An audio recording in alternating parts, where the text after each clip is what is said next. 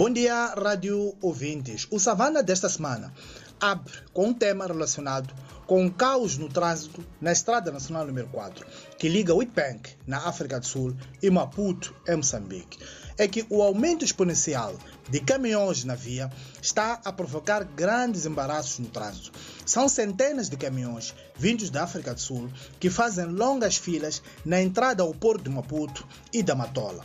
Porém, há quem busca explicação na reativação de algumas minas de carvão na África do Sul em resposta à grande procura do mineral na Europa, resultado do conflito Rússia-Ucrânia. Mas há quem também fala de incompetência das autoridades moçambicanas na gestão de soluções para o fenômeno.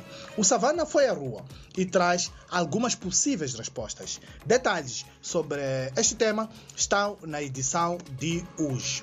Esta semana, o governo esteve no Parlamento, onde o tema sobre a implementação da controversa tabela salarial única esteve no topo da agenda. O ministro da Economia e Finanças, Ernesto Max Tonera, admitiu que a implementação da tabela salarial única, apesar de ter sido necessária, veio agravar a cada vez mais asfixiante capacidade do Estado de suportar o pagamento de salários dos seus funcionários. Tonella explicou que o peso da folha salarial existente na função pública está fora das normas de boa gestão, o que conduz para uma situação de uma preocupante incapacidade para efetuar pagamentos de ordenados. Pormenores sobre este tema estão igualmente na edição desta semana. Continuamos a abordar o tema sobre a guerra em Cabo Delgado, um assunto incontornável neste jornal.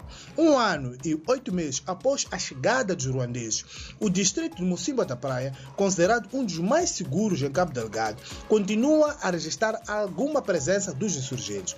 Longe de ser uma grande ameaça, inclusivamente aos projetos de oil and gas, os desdobramentos dos insurgentes têm estado a causar instabilidade nas comunidades. Na semana passada, por exemplo, eles eles mataram pelo menos duas pessoas na Mocimboa. Detalhes sobre este tema e outros estão no Savana de hoje, que já está nas bancas e nas nossas eh, plataformas tecnológicas.